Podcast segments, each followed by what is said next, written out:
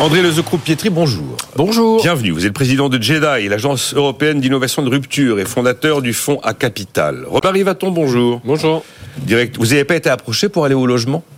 Non. Oh, quel dommage. Directeur général de Stonal. Vous avez fondé euh, Real Estate et vous êtes membre du conseil scientifique de la Fondapol. On peut vous lire dans Sourions, nous sommes filmés aux éditions Alpha. Et Rafik Smati, bonjour. Bonjour Nicolas. Chef d'entreprise, vous m'avez dit que vous avez ouvert une activité grâce à l'IA. Oui, on, a, on, vient de se décliner euh, en Allemagne et on a eu comme, euh, euh allié de ploie maître qui nous a fait avoir un, un gain de productivité extraordinaire. On a lancé notre activité en Allemagne. Grâce à l'intelligence Grâce à l'intelligence Donc il n'y aurait pas eu cette intelligence artificielle, l'activité ne voyait pas le jour. Probablement pas. Ou en, tous les cas, elle n'aurait pas, elle pas été en tête des priorités. Bah, on verra donc si euh, les emplois sont si menacés que ça. Euh, vous êtes également auteur du Nouveau Temps, comment reprendre le contrôle justement à l'ère de l'intelligence artificielle chez Erol. André Lezecroup-Pietri, vous rentrez de Davos. Alors, quand vous il faisait froid. Il faisait froid. Il faisait froid, à tous les sens du terme. vous avez croisé le président argentin? Euh, il y avait finalement pas tant de présidents que ça. Par exemple, le seul président du G7 qui était présent, c'était notre président, Emmanuel Macron. Donc euh, Davos euh, n'a plus ce côté, on va essayer de changer le monde, on met ensemble les grands dirigeants sans filtre, sans entourage, sans conseiller. Par contre, c'est devenu un grand festival où chaque entreprise, organisation pitch.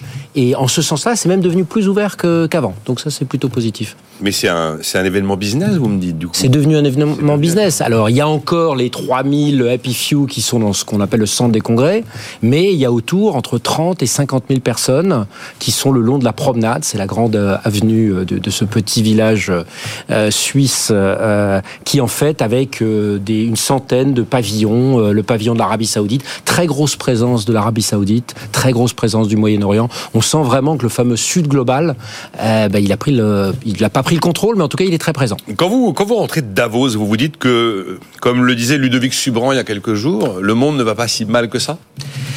Écoutez, Ludovic était, était là aussi. Euh, quelque part, c'est ça la beauté de Davos, c'est qu'on peut avoir des perceptions très différentes.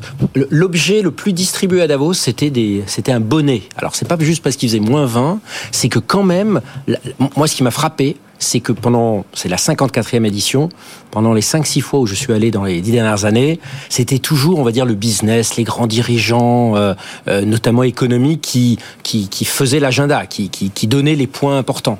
Aujourd'hui, on a le sentiment que la plupart de ces grands patrons sont quelque part poussés par les événements géopolitiques et ils ont, ils, ont un peu perdu le contrôle. Donc il y a quand même ce sentiment de, de, de crise généralisée. Alors heureusement, il y a une chose qu'on voit partout, qui est l'IA. Alors on a parlé d'IA partout. J'ai vu ça. Et c'est un petit peu le, ce qui a donné un certain, un certain sentiment d'espoir parce que effectivement, on sent bien qu'il y a une révolution qui est, qui est en train de se Si vous commencez à mettre IA et espoir, Rafik Smati va faire des bons sur sa chaise parce qu'il passe son temps à nous expliquer que cette IA, cette révolution technologique est, est chargée d'opportunités.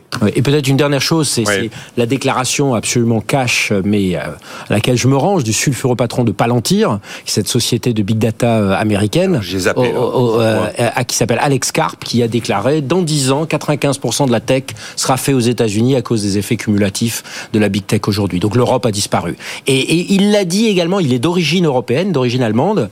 il l'a dit parce qu'il se désespère, comme nous tous, de voir qu'il y a beaucoup de discours au niveau de Bruxelles, au niveau des, des, des capitales européennes, mais que chacun fait son petit truc, la French Tech dans son coin, qui était très bien représentée avec des gens exceptionnels. Mais l'échelle, c'est l'échelle qui manque. On est dans un monde d'échelle. C'était hier euh, Christian Saint-Etienne, exactement à votre place, qui commentait un article qu'il a commis dans les échos où il parlait de l'arrêt stratégique de la France. L'arrêt stratégique de la France et de l'Europe d'ailleurs.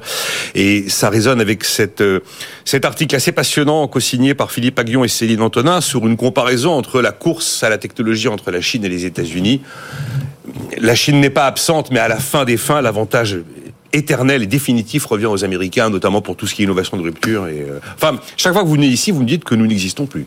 Oui, enfin, j'ai envie de dire... Un jour, nous n'existerons plus, on va couper la lumière, on va mettre une intelligence artificielle à 9 heures. Oui, non, je pense, au contraire. Euh, ce qui était intéressant, c'est que sur l'IA, un des sujets qui était beaucoup évoqué, c'était qu'en fait, c'était peut-être une solution à la crise des talents. C'était que contrairement à euh, ce qui est parfois dit, ça va remplacer les emplois. Aujourd'hui, le, problème d'attractivité ne fût-ce que de l'administration publique. On en parle beaucoup en ce moment avec l'éducation nationale et tout ça, et ou euh, des, gens dans les systèmes centraux euh, administratifs pourraient peut-être être remplacés par une beaucoup plus grande utilisation euh, de l'IA et, euh, et, du digital euh, en général. Mais j'ai envie de dire juste un, point. On est quand même les experts. Il y a à nouveau un comité Théodule qui a été nommé par l'ancienne première ministre sur l'IA. Il faut arrêter en Europe et en France d'être les champions des comités, des rapports d'études non suivis des faits. On est dans un monde où la seule chose qui compte, c'est l'action. Les on est très bon à faire des réglementations, ça on le sait.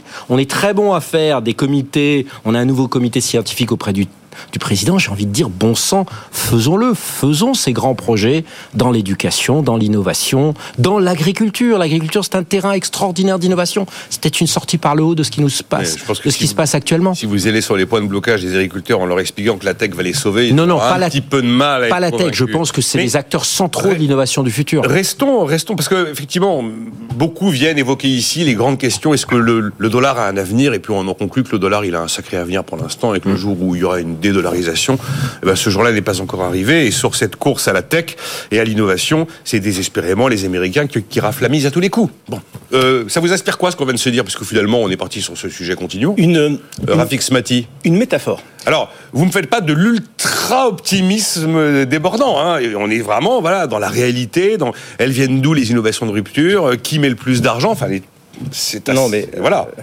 vous taclez mon optimisme, mais non, non, non, non, non, non, non, non, mais j'y tiens, j'y tiens énormément. Qui est ancré dans une certaine euh, réalité. Euh, qui vous signez des fiches de paye tous les mois, ça c'est pas du, et, donc c'est de la réalité, oui. Euh, en revanche, j'ai une métaphore à vous partager. C'est la métaphore du train. Imaginez un train hmm. qui va de plus en plus vite.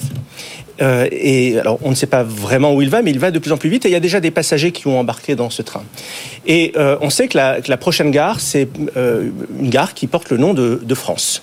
Eh bien, le rôle d'un État, ou le rôle de la Commission, si on parle de l'Europe, c'est de faire en sorte que euh, l'accès au quai soit le plus rapide possible et le plus facile possible.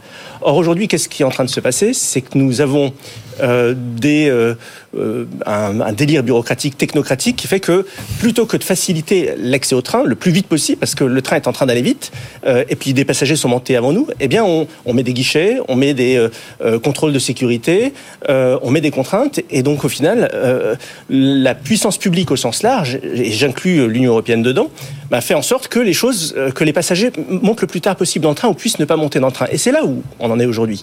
C'est-à-dire que le, le rôle aujourd'hui. Certains diront même qu'on met presque des pots de banane devant les guichets. Vous voyez ce que je veux dire Si vous écoutez les agriculteurs. Mais d'une certaine façon, oui, et ça s'applique exactement aux agriculteurs, ça s'applique à tout. Et alors, le rôle aujourd'hui de la puissance publique, laquelle était, elle devrait être en, en, en, sorte de mettre un tapis roulant accélérateur pour, accélérer, pour, pour, pour accéder au train. C'était euh, le tapis rouge de Macron lors de son premier quinquennat. Oui, et, peu, il y avait cette et idée. Hein, mais... Et c'est ce qu'il fait, toute proportion gardée. Mais les rigidités aujourd'hui de notre système sont telles que, et on le voit avec les agriculteurs et on voit avec tout, que euh, euh, sans ce big bang technocratique, je ne vois véritablement pas comment on pourrait y arriver. À un moment donné, il faut faire confiance aux entreprises. Vous savez, il y a, un truc de base qui est valable depuis plus de 100 ans, c'est que quand il y a un problème et que vous le confiez à un entrepreneur, eh bien, l'entrepreneur, eh bien, il, il crée de la richesse avec ce problème. Quand vous avez un problème et que vous le confiez euh, à des technocrates, eh bien, il crée de la documentation technocratique. Enfin, c'est comme ça depuis 100 ans. Donc, à un moment donné, il faut se poser la question de savoir quel est le rôle de l'État bah, le rôle de l'État, euh, euh, les fonctions régaliennes aujourd'hui, c'est quand même pas un petit sujet. Les questions géopolitiques, ce ne sont pas des petits sujets. Donc je crois qu'il faut que l'État s'occupe très bien de ce qu'il a à faire, et puis qu'il laisse les entrepreneurs, et je mets les agriculteurs dedans, euh, faire leur, boulot, créer, innover, prendre des risques, se planter quand ils se plantent, parce qu'un entrepreneur n'a pas peur de se planter. Et c'est comme ça qu'on crée de, de, grandes choses. Je vais terminer par là, Nicolas. La plus grande forêt d'Europe, la forêt, de, la, la, la, forêt des Landes. Peu de oui, j'allais dire les Landes. C'est le plus grand désert d'Europe d'ailleurs. Peu de gens le savent, mais c'est une forêt artificielle qui est née d'un problème euh, géographique majeur, c'est-à-dire que les, les, les, dunes menaçaient euh, d'envahir les terres et il y avait une pénurie de, enfin il y avait plein de moustiques du fait des, des, des marécages. Eh bien, vous avez euh, un chef d'État à l'époque Napoléon III qui a mandaté des ingénieurs qui leur a dit trouvez-moi une solution. Les ingénieurs ont trouvé la solution, mais c'est pas les ingénieurs, c'est pas Napoléon III qui est allé dans la forêt des Landes, qui a créé des administrations pour planter les pour planter les arbres. Il a créé un cahier des charges, il a vendu des lopins de terre oui, aux maires oui, et aux entrepreneurs du, du coin avec un cahier des charges précis et c'est la puissance entrepreneuriale du terrain qui a fait les choses. Eh bien, cette métaphore de la forêt des Landes, on doit la reproduire aujourd'hui dans tous les domaines. À l'État, la vision du long terme, la puissance stratégique et la puissance régalienne, et aux forces vives de la nation, le fait de créer, d'innover, de prendre des risques. Et vous verrez que grâce à ça, on pourra rentrer de plein pied enfin dans ce 21e siècle et préparer le 22e siècle. J'ai rencontré un entrepreneur français absolument fascinant qui a créé une marque de spiritueux, enfin des marques de spiritueux. L'entreprise s'appelle Les Bienheureux. Il est installé à la limite des Landes. Il m'a raconté exactement cette histoire de Napoléon III, qui est une période qu'il est, en me disant c'est un exemple, c'est un cas d'école, voilà. C'est un cas d'école. Euh, Robin, ça vous inspire quoi ce qu'on se raconte sur, de toute façon, l'IA apportera des solutions, l'IA va apporter des gains de productivité, l'IA pourrait répondre peut-être même aux problèmes des agriculteurs. Et en fait, cette idée derrière que le train est en train de passer, et qu'on a mis des guichets à l'entrée de la gare et même des pots de bananes et que globalement on va le laisser passer quoi.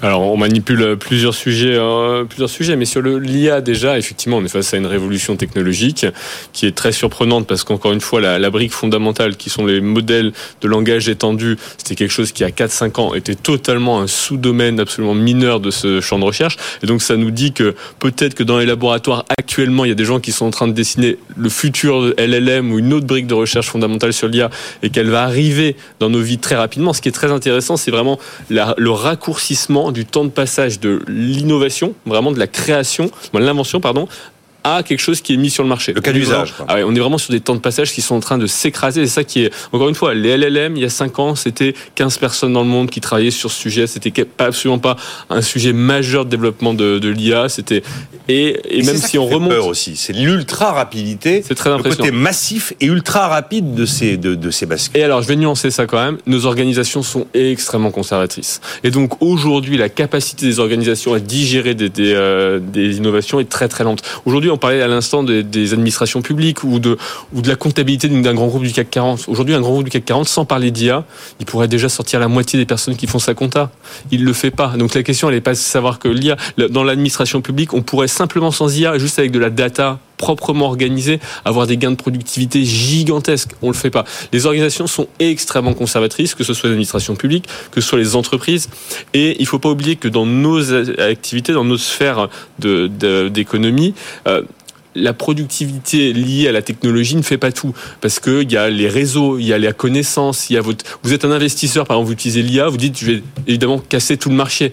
Non, pas du tout, parce qu'en fait, pour avoir accès au capital, il faut un track record, donc il faut que vous ayez montré pas de blanche et ainsi de suite. Donc on voit bien que l'IA toute seule, ça peut faire des gains de productivité, mais ça va pas tout casser, tout transformer, tout changer et faire que une génération d'entreprises va laisser sa place à une autre génération d'entreprises. Donc ça, c'est sur le, le, point de l'IA et sur la question des endroits où cette innovation de, rupture est en train de se cristalliser. Évidemment, l'Europe euh, est totalement même pas à la traîne, mais l'Europe euh, s'est tiré une balle dans le pied depuis, euh, je sais pas, fin des années 90. La stratégie de Lisbonne, de, la stratégie de Lisbonne, c'est de 2001 et ça nous dit grosso modo, on va rattraper les États-Unis.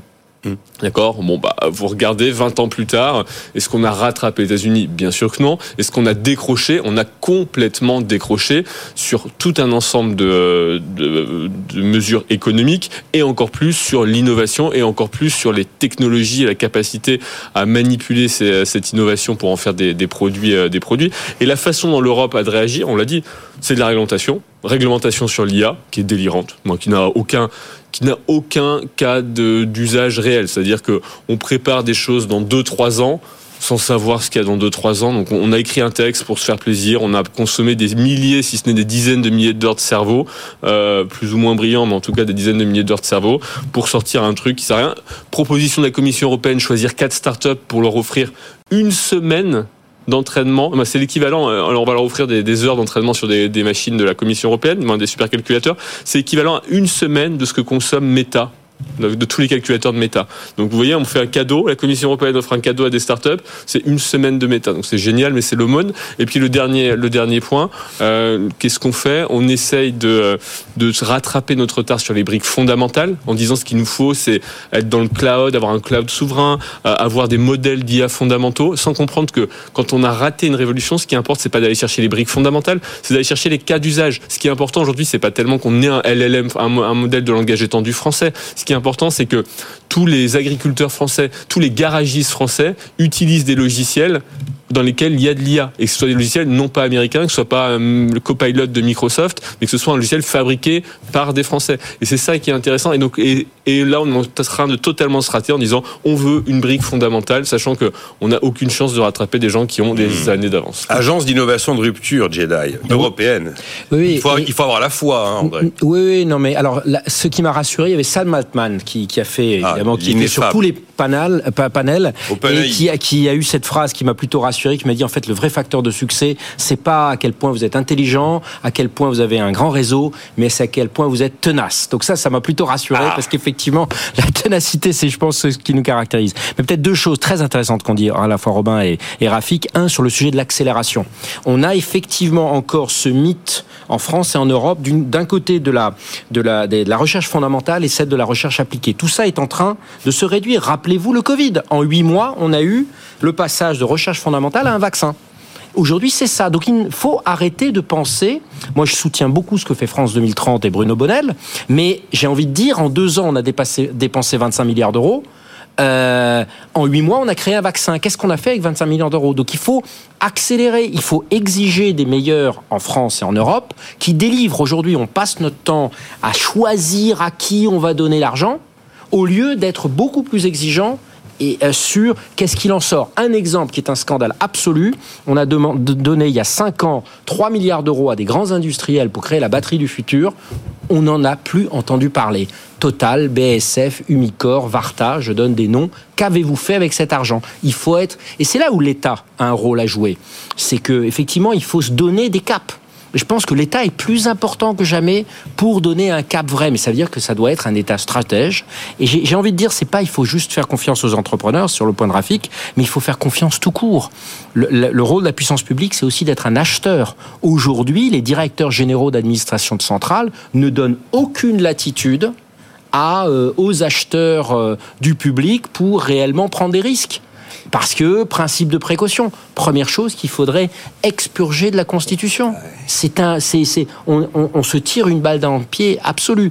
Donc, il faut que le président et tout ce qu'il y a derrière fasse beaucoup plus confiance. Il faut qu'il passe d'un manager de l'État France à un leader de l'État France. C'est-à-dire, on donne un cap, c'est là où on veut aller, la forêt des Landes, euh, euh, les prochaines briques dans l'IA, euh, faire en sorte que euh, on soit les premiers sur la vie privée. Je pense que l'Europe a quand même des bonnes visions en termes de protection de la vie privée, c'est ce qui va venir. Mais il ne faut pas que ça soit demain les grandes entreprises de la tech américaines qui aujourd'hui deviennent des chantres de la vie privée. Enfin, Et, et- et on a C'est quand même. quand même terrible parce un- qu'on le dit.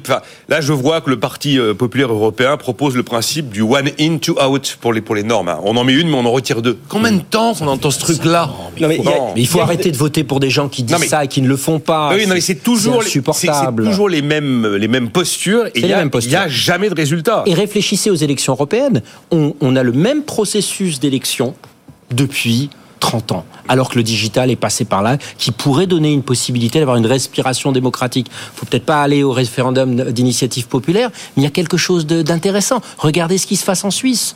Les grandes visions, peut-être qu'il faut des échéances à 3-5 ans, mais sur des plus petites décisions, le digital permet aujourd'hui de respirer. C'est quand même un comble que ce soit les pays autoritaires qui aujourd'hui euh, euh, prennent le pouls de leur euh, ou surveillent leur population. Il faut quand même que les démocraties se renouvellent. On il y a un choc des, Rafik, on marque une pause après, puis on changera le sujet. On a fait la première. Il y a, il y a- il y a un choc de, de- de- que, que nous devons réaliser en France et en Europe, c'est que euh, par, par principe, nous devons donner le bénéfice du doute à l'innovation. Et c'est vrai que le principe de précaution, de ce point de vue-là, est quelque chose qui a véritablement anéanti, mais même d'un point de vue culturel. Il y a 15 notre ans, je faisais des débats à- pour savoir s'il fallait le retirer de la. Constitution. Et vous savez, le, le, euh, on, on est nous ancrés, mais depuis longtemps, dans le principe du ça ne marchera jamais. Je vous présente une innovation.